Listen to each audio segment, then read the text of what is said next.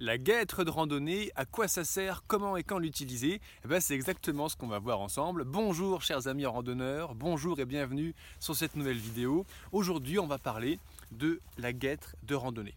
Alors concrètement, pour ceux qui ne connaissent pas encore, c'est quelque chose d'un petit peu bizarre, mais pour les randonneurs expérimentés, je pense que vous avez déjà une petite idée d'à quoi sert la guêtre. Quels sont les avantages de ce truc-là Concrètement, la guêtre, elle va empêcher l'eau de rentrer dans sa chaussure. C'est pour ça qu'on l'utilise, c'est sa première utilisation. Alors c'est facile à mettre et à enlever, comme on va le voir en vidéo. Et concrètement, une fois que la guêtre est mise en place, elle s'installe comme ceci sur la chaussure. Ce qui veut dire que lorsqu'il va pleuvoir, l'eau va ruisseler sur la surface déperlante en fait de la guêtre. Hop là. L'étrier est un peu parti. Donc on a un étrier effectivement qui vient se mettre juste ici et sur le derrière de la guêtre, on a une fermeture éclair pour venir emprisonner la jambe. De cette façon, quand la guêtre est mise, l'eau va ruisseler sur la surface déperlante de la guêtre et ainsi ne va pas venir se foutre dans la chaussure en coulant le long de la jambe du pantalon. Donc ça empêche l'eau de la pluie de venir rentrer à l'intérieur de la chaussure. Alors ça c'est l'utilisation principale on va dire. Mais il n'y a pas que cela parce que la guêtre, elle va empêcher n'importe quoi, tout, de rentrer dans la chaussure. Quand on part faire de la rando dans la neige, la guêtre, je, guette toujours quand je pars dans la neige, notamment dès qu'on commence à s'écarter un peu du chemin, qu'on va dans la poudreuse, dès qu'on part en raquette, il y a de la neige qui saute partout, elle, elle, finit toujours par se foutre dans les chaussures, elle fond, elle regèle en fonction de la température, ça fait des glaçons dans les chaussures, donc pour la neige, je guette. Également, tout ce qui est sable, Euh, notamment, alors quand tu marches dans le sable, les cailloux, notamment quand il a plu, que le terrain est humide, eh bien, ça, tu sais, les, à chaque pas, le sable, les petits cailloux se collent typiquement sur le dessous de la chaussure, et entre chaque pas, ça propulse, ça balance des petits grains de sable, des cailloux, dans l'autre chaussure, c'est particulièrement désagréable. Là aussi, je guette.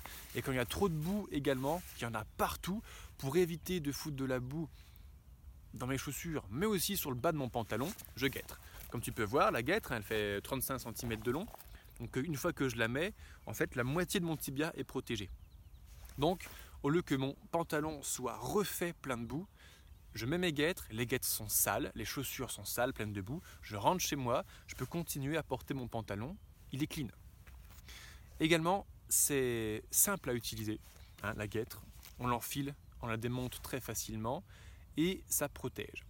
Alors, euh, quand on marche dans les endroits un peu, euh, un peu, un peu moins préparés, on va dire, toutes les ronces, les racines, les branches, toute cette végétation qu'on va avoir en bas, eh bien, au lieu que ça frotte, que ça griffe notre pantalon, je me suis inséré, je me suis défoncé les jambes l'autre jour dans les ronces en faisant un petit hors-piste, pas très loin du volcan qui est juste derrière nous d'ailleurs.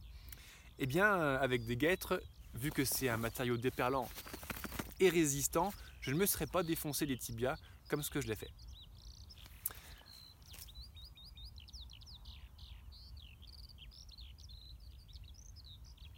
Alors à mon sens, la guêtre, elle est nécessaire quand on part randonner par temps pluvieux ou si on part randonner plusieurs jours. On ne sait pas comment le temps peut tourner.